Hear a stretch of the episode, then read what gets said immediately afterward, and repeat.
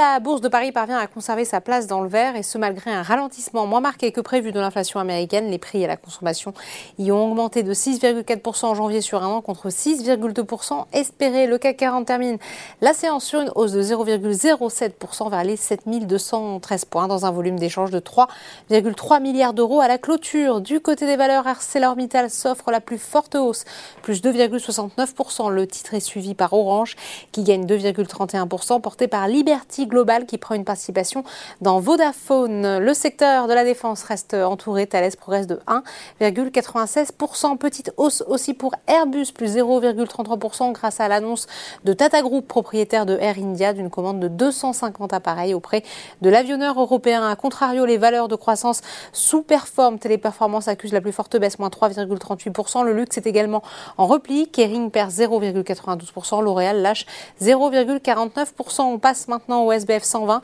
où Aperam occupe la première place du podium. Toute autre ambiance pour le secteur des médias. TF1 recule de presque 4% après avoir annoncé des résultats annuels en baisse et même légèrement en dessous des attentes des analystes ainsi que son changement de gouvernance. Son concurrent M6 termine lui finalement dans le vert et malgré la publication de ses résultats annuels. Enfin, on termine comme chaque jour par les marchés US où les citations gouvernent après les chiffres de l'inflation en janvier. Au moment de la clôture parisienne, les trois indices de la bourse de New York évoluaient dans le rouge. Voilà, c'est tout pour ce soir, mais n'oubliez pas, toute l'actualité économique et financière est sur Boursorama.